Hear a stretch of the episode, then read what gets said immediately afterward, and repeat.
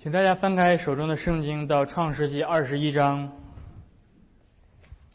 创世纪二十一章，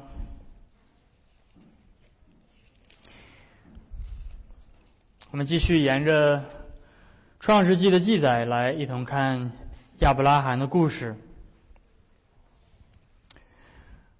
我们之前在二十一章看到了上帝实现了他对亚伯拉罕的应许，他赐给亚伯拉罕那位应许之子以撒，并且在接下来。以撒断奶的那那一天，亚伯拉罕摆设宴席，呃，上帝允许亚伯拉罕听从他的妻子萨拉的要求，把另外那位不是应许之子的儿子以实玛利和他的母亲赶走。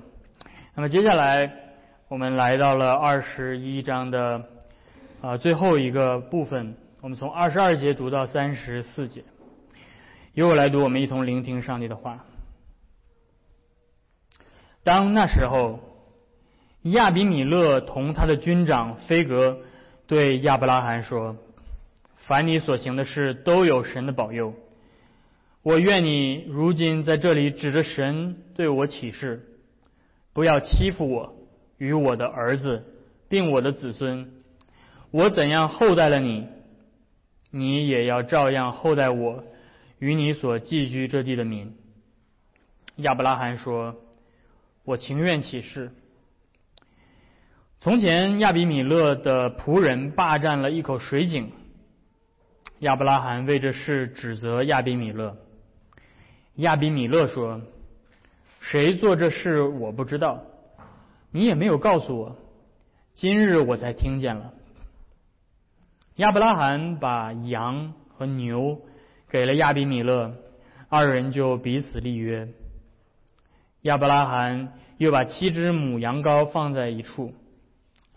亚比米勒问亚伯拉罕说：“你把这七七只母羊羔另放在一处是什么意思呢？”他说：“你要从我手里接受这七只母羊羔，做我挖这口井的证据。”所以，他给那地方起名叫别是巴，因为二他们二人在那里起了誓。别示巴就是蒙氏的井，他们在别示巴立了约，亚比米勒就同他的军长飞哥起身回菲利士地去了。亚伯拉罕在别示巴栽上了一棵垂丝柳树，又在那里求告耶和华永生神的名。亚伯拉罕在非利士人的地寄居了多日。我们今天读神的话就到这儿。在记录了以撒出生、逐出以实玛利、确立了以撒的继承权之后，圣经的作者在这里面插叙了这段故事，这段亚伯拉罕跟亚比米勒的纷争。这段记叙让许多的人捉不着头脑，许多人注视这段经文的时候就直接越过去了。实际上，一些学者意识到，在初代教父时期，对于这段经文的注释是非常稀缺的。这让我们也感到很苦恼。为什么圣经的作者要在记录以撒这个故事的途中插叙这一段的记录？如果我们看的话，会看到以撒出生，然后以撒确定他的继承权，然后接下来在二十二章是上帝命令亚伯拉罕要献以撒，所以基本上这段故事都是跟以撒相关的。但是在这一个跟以撒相关的故事中间，突然插叙了这一个故事。为什么要这样做？这个答案并不是很容易来回答。我也不认为我的回答能够做到百分之百的令人满意。但是我们可以尝试的从几个方面来理解。从结构上来讲，这一段总结了从创世纪二十章开始的亚伯拉罕在南地的重要经历。要记得，二十章一开始是说亚伯拉罕离开了他原来所居住的希伯伦地，然后来到了南地来。呃，来寄居，所以在这里这一段最后的结尾告诉我们，这是亚伯拉罕在菲利士地寄居的许多日子。那从结构上来看，这总结了整个这段的他的人生的经历。那从内容上来看，这是亚伯拉罕一生当中很重要的一个阶段，因为在非利士人的地，在南地，上帝实现了他曾经赐给亚伯拉罕的关于后裔的应许。但是还有一个很重要的应许，我们还还没有确定，在前面的这段记录当中都没有提到，那就是上帝不仅应许了亚伯拉罕他要有后裔，并且上帝也应许亚伯拉罕他要有土地，他的后裔要承受土地。所以，那这一段的记录则是关于土地的纠纷的。所以，亚伯拉罕毕生的经经呃毕生的时间当中，土地的应许都不会实现。上帝早已经告诉他，他需要等候四百年。但是，借着他与亚比米勒所立的约，上帝使在寄居之地不断迁徙的亚伯拉罕，最终能够安稳下来。在他一生当中，似乎呃有了这种土地的应许的一个影子出现了。所以，这里也将成为他抚养这位应许之子以撒的地方。所以，从这些角度来讲，可以说这段记录是必要的啊，因为这确立了上帝对亚伯拉罕啊的这个土地方面的应许，能够在他的毕生当中有一定程度的应验。而这段经文也很重要，因为它教导了我们，上帝是现实的。他教导我们，我们作为上帝的子民，在这世上生活的状态，那就是我们是在世寄居的状态。我们该如何在这地上生活？我们该如何跟那些外邦人、跟那些不属于上帝的百姓、那些非信徒去进行交往、去沟通？关于后裔的应许的实现，改变了亚伯拉罕。我们看到他的信心变得坚固，他的生命发生了改变。而他也与他的因着他的信心发生了改变，他与在这地上的那些不属于上帝的那些非信徒的这种沟通也发生了改变。他知道最终有一天他的后裔会继承这片土地，所以这就是今天我们要从这段经文来一同来看的。我们今天如同亚伯拉罕一样，在这个世界上也是寄居的客旅，我们因着。上帝那个关于后裔的应许，就是关于耶稣基督的应许，已经成为了亚伯拉罕的后裔。因此，我们在基督里，我们享有上帝赐给我们的土地的应许，那就是我们将来有一天要继承这个世界。然而，这个应许在今天我们所在世的日子当中是不会实现的。我们在这个世上依旧是客旅，是寄居的。所以。我们需要上帝关于后裔的应许来兼顾我们的信心，好叫我们知道如何能够在这个世上过在世寄居的日子，能够知道如何品行端正的度日，来在外邦人的面前来荣耀上帝的名。所以这就是我们今天要一同思考的。我们要沿着这个故事来一同来看。首先，我们看到的是上帝的百姓亚伯拉罕在这个地上与外邦人立约。与外邦人立约，这是我们首先要来看的。我们从第二十二节来看，说那时候亚比米勒同他的军长飞哥来找亚伯拉罕。以撒的出生并没有让亚伯拉罕从此在地上过上美好幸福的人生，反而他的人生变得极其的困难。他内忧外患，他家中爆发了纷争，呃，他的妻子。要求他逐出他的另外一个儿子，他所深爱的以实玛利和他的另外一个妻子，就是啊夏甲。他不仅在家中面对这些家庭的纷争和矛盾，他还要面对外来的压力，那就是如今基拉尔王这当地的最最厉害的君王，带着他的军队的长官，带着他的将军来找亚伯拉罕。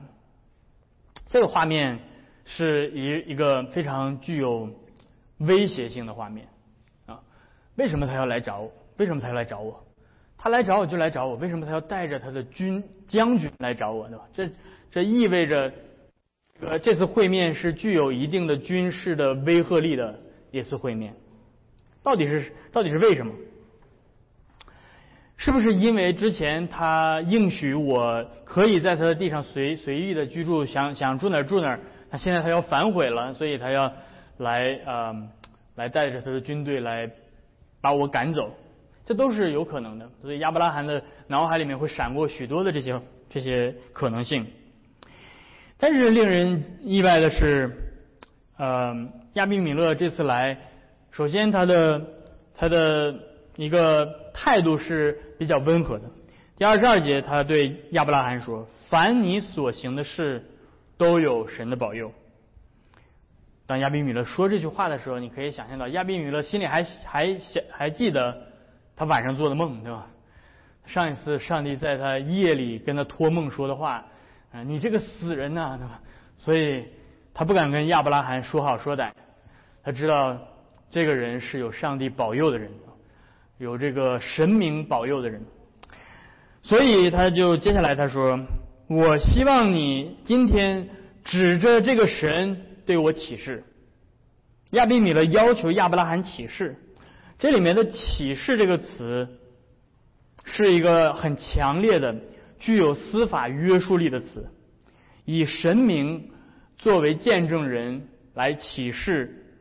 如果这个人违背了他的誓言，那么他将会受到神明的惩罚，对吧？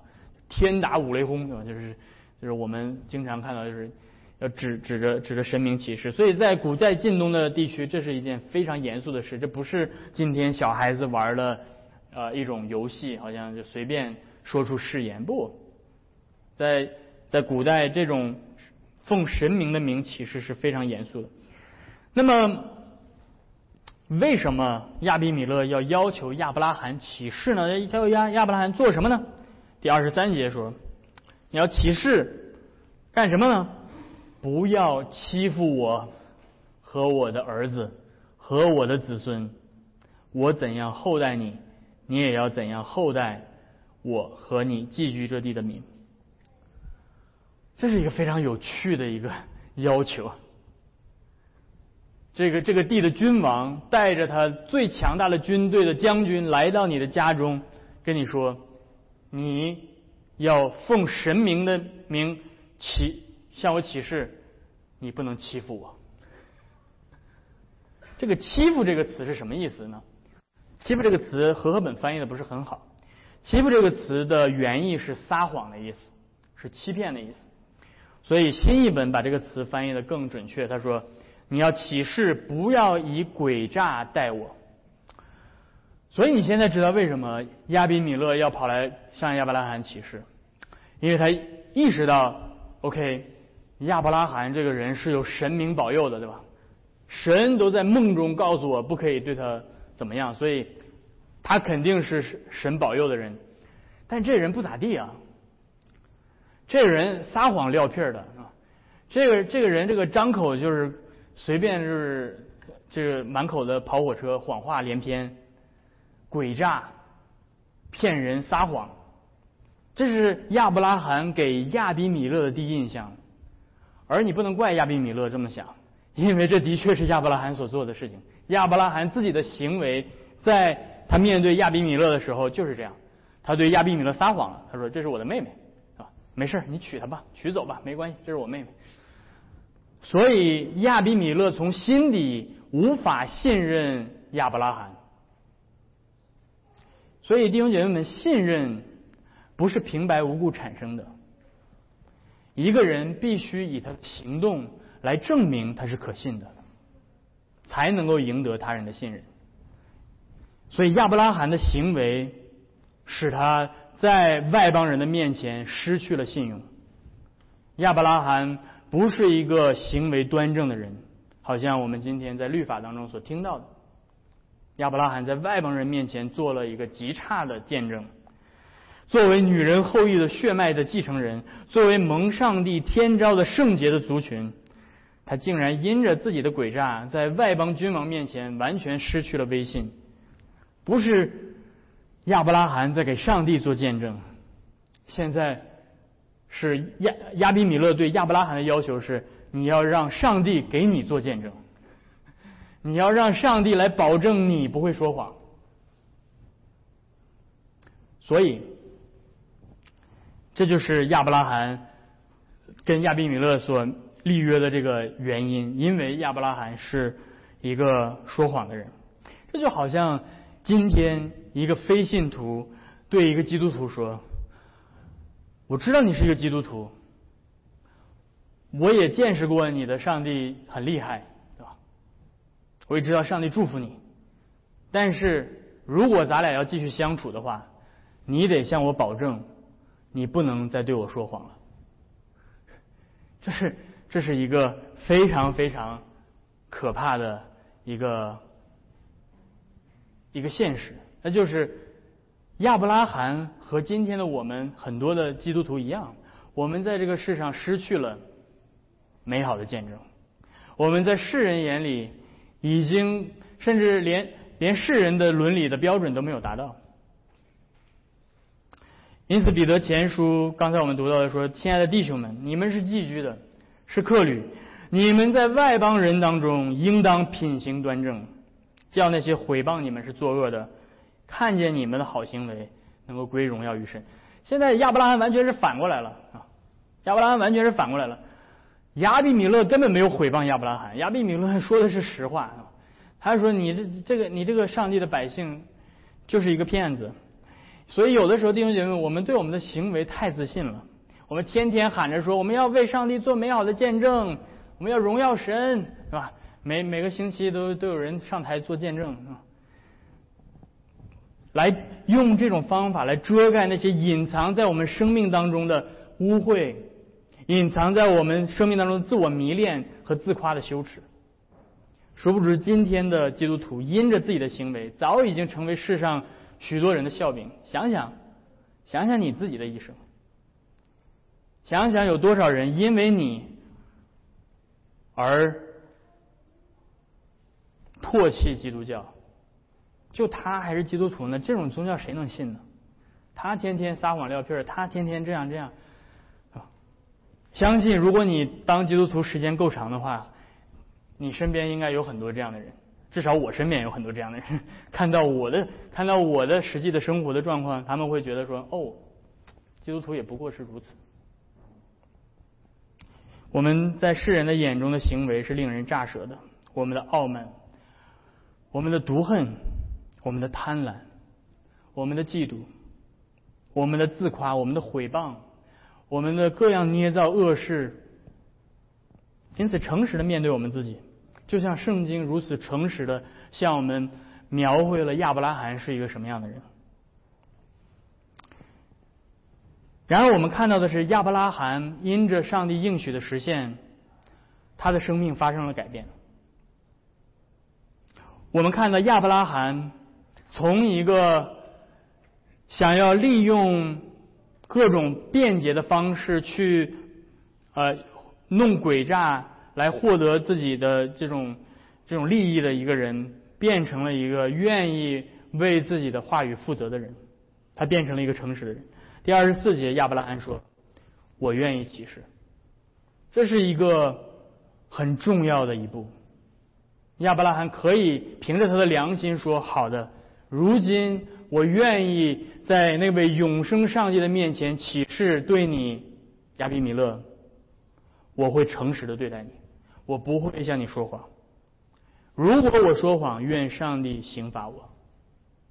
这是亚伯拉罕的改变，因为他看到了那位上帝的信使，因为他看到了那位曾经应许他要赐给他应许的后裔的那位上帝是从不说谎的上帝。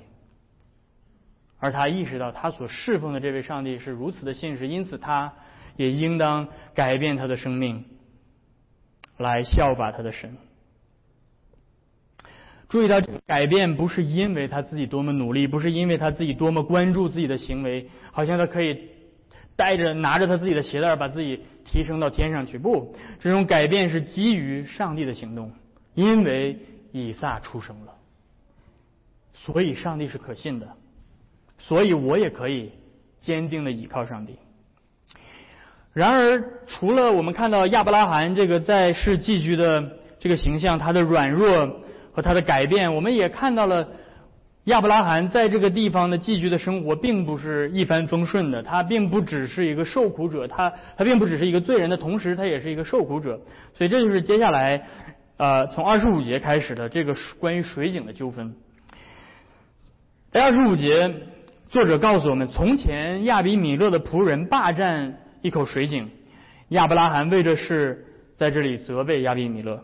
这短短的一句话揭露了亚伯拉罕寄居他乡的辛酸。要知道，在干旱的南地，水井是人们赖以生存的重要的资源，所以呃，你会在圣经后面再往后读的时候，你会看到呃，那里面总结了亚伯拉罕的人生，提到亚伯拉罕到处挖井啊，而且你你挖井是一件劳劳民伤财的事情，对吧？不是说像我们呃，你要知道在在古代没有这种电钻，对吧？你没有这些这个大型的机械，你是靠人力一点一点挖出来的。这个水井，而且你挖要挖到很深，几十米，这种程度有可能还找不到水，所以你要不断的尝试，在这个地方试一下，在另外一个地方试一下，所以这是一个非常呃非常重要的一个资源。而亚伯拉罕辛辛苦苦挖出来的井，被当地人霸占了，对吧？你可以想象这种当地的恶霸啊，跑过来说啊，这个老外，这个这个老外在这挖了一口井，来，我们把他们赶走。这口井我们占了，这是我们地盘儿，对吧？不，他们跑我们地盘儿挖井，这他们挖出来的井就都是我们的啊，就是这种呃地地主恶霸这种这种人。所以，上帝的子民在这个世界上，弟兄姐妹们会遭遇不公平的对待。亚伯拉罕的生命借着这一短短的一句话向我们彰显了。同样，我们今天也是一样。虽然我们有自己的罪，虽然亚伯就像亚伯拉罕，他有他自己的罪。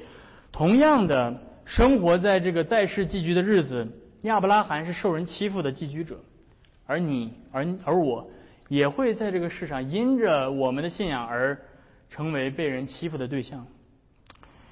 这就是这个堕落世界寄居的生活的缩影，就是我们的罪和世人的罪纠缠在一起的烂泥。但是我们也看到上帝的应许的实现带给亚伯拉罕的改变，他不仅从诡诈变得诚实。他也从畏惧变得勇敢，他的勇敢来自于他可以把他遭遇的不公平的对待向这位外邦的君王上诉，而他之所以能够这样做，并不是因为他有足够的财力，他有足够的军队，他有足够的资源，而是源自于他对上帝的信心。如今以撒出生了，我还怕谁呀？以撒出生了，上帝的话是可信的，上帝与我同在，所以与因着他源自上帝的信心，使得他可以能够面对这个他曾经不敢面对的外邦的君王。而接下来亚比米勒一如既往的告诉他，他不知情，他说：“你说的这个事儿，我不知道是谁做的，你也没有跟我说过，对吧？现在咱俩要立约了，你现在才跟我说。”亚比米勒如同他之前娶萨拉的时候也不知情，现在他也不知情。他的话表明，亚伯拉罕被当地的人欺负，并不是出于他的命令。他对亚伯拉罕的心意是好的，但是他也希望这件事情不要影响他与亚伯拉罕之间的立约。所以接下来发生了一个呃，发生了一件事情，那就是这个时候你会觉得很奇怪，对吧？亚伯拉罕怎么把牛跟羊牵过来了，对吧？不是应该画押签字吗？把手指咬开，然后嘿一一摁，对吧？啊不，这个在古代晋东地区，你要是立约的话，不是不是签字画押，而是把动物牵过来，然后把动物宰杀，把动物的尸体劈成两半，然后你跟这个立约的对方从动物的尸体当中走过去。当你这样做的时候，你就是在启示说：如果我要是违背了我的誓言，违背了这个约定，愿我像这个动物一样如此惨死。你可以把我，你可以把我置于死地。所以这是古代的晋东地区的人他们立约的方式，不是签字画押，而是用动物。那所以你可以看到亚伯拉罕把羊跟牛牵牵过来。于是他们彼此立约，所以这个“立约”这个词的直译是叫做“切一个约”，就是这样的一个原因，是因为他们要把动物切开。但是在这个立约仪式之外，亚伯拉罕还做了另外一件事情，这让亚比米勒很捉不着头脑。啊，不仅是我们捉不着头脑，亚比米勒也不明白，就是亚伯拉罕又牵出来七只小羊羔，放在另外一边。这些小羊羔并不是立约所用的，因为立约所用的是。另外的羊跟牛已经切开了，已经摆在那儿了。但是亚伯拉罕这边还有另外七只小羊羔。亚比米勒不明白，就说为什么你又牵出来七只羊。亚伯拉罕跟他说：“这是另外一件事儿，对吧？咱俩立约是一件事儿，我愿意与你立约，但是我还有另外一件事，就是这口井，我需要确保这口井的所有权。这是关于我在这土地上继续生存的关键。你光跟我立约没有用，因为你刚才只是说。”你不知道这些人把我的井给抢霸占了，但是你也没有向我保证这口井是我会继续使用，你没有给我任何的保证，所以我跟你立约之后，你我还需要专门针对这口井，从你那里获得承诺和保证，这口井是我的，所以这七只羊我送给你，然后以此换过来的是。你现在作为你的国家的君王，向你的子民下达这样的通知，说这口井除了亚伯拉罕之外，别人不可以碰，这是我挖的井。你看到现在明白了亚伯拉罕到底在做什么？亚伯拉罕信靠上帝，这在外邦之地寄居的亚伯拉罕，他的确依靠他的主，但是同时他对上帝的信心，什么是怀着信心在？世上过寄居的日子，什么是品行端正？是过一个在世上过一个成圣的生活。这里面包括怎么跟非信徒呃交往，就是上帝在这个世上设立了一些普遍恩典之内，设立了一些自然的、平常的、所有的人通用的一些法则。而亚伯拉罕所使用的，就是在他当时所最常用的法律的手段。来保障自己的权利。亚伯拉罕这样做的时候，他并没有，他并没有失去信心。他并不是说，哦，如果我信靠神的话，那么我就回到家里面就关上门去祷告。反正如果要是上帝要赐给我的话，就让那些人都离开吧，对吧？就是让那些霸占我井的人都都都都没有。亚伯拉罕使用当时人们人类社会常用的。立约的手段，这些合法的手段来保障他自己的权利。所以弟兄姐妹们，我们也应该如此。我们在世过寄居的日子，并不是就是关起门来，然后就祷告神让奇迹发生吧？不，我们可以使用上帝借着他普遍的恩典所赐给我们的一切，对吧？如果你感冒了，对吧？呃，或者说你你生了一场重病，上帝在普遍恩典当中赐给你医生。赐给你医院，赐给你药药物，去使用这些上帝的恩赐。如果你要呃要去做生意啊，那么你需要保证你签的那个生意的条款是公平的，是吧？你的利益是得到保障的。这并不是自私，这是合理的使用平常的普遍的智慧。在世过寄居的日子，所以亚伯拉罕这样做了。而上帝在整个的过程当中，虽然你会发现这段经文当中没有提到上帝做事，但是上帝一直在做事。上帝在拖住整个受造界的秩序。上帝，上帝在工作。上帝保证了亚比米勒是一个正直的人，用他赐给亚比米勒的良心。来约束他的恶，来使得借着亚比米勒的正直和他和这个所立的条约，来保证亚伯拉罕在寄居之地能够正常的延续的生活。所以，亚比米勒虽然无份于上帝的救赎，但是亚比米勒的正直也保证了亚亚伯拉罕在南地得以平安的生活。所以这一切虽然看似平常。你看不到上帝的神迹发生，没有什么超自然的事情，但这就是上帝保守我们在世过寄居的日子的方式。所以接下来亚伯拉罕明白这是上帝的恩典，他给那地方起名叫别是巴，因为他二人在那里的起誓。然后接下来亚伯拉罕在别是巴栽上一棵柳树，在那里求告耶和华永生神的名。亚伯拉罕的这个举动，圣经的作者想要告诉我们，这意味着亚伯拉罕现在可以确定他能够在这个地方长久的住下去了啊。如果你在一个地方确定你可以长久的住下去的时候，一个你你所做的一件事情就是为未来投资，对不对？种树就是一个为未来投资一个行动。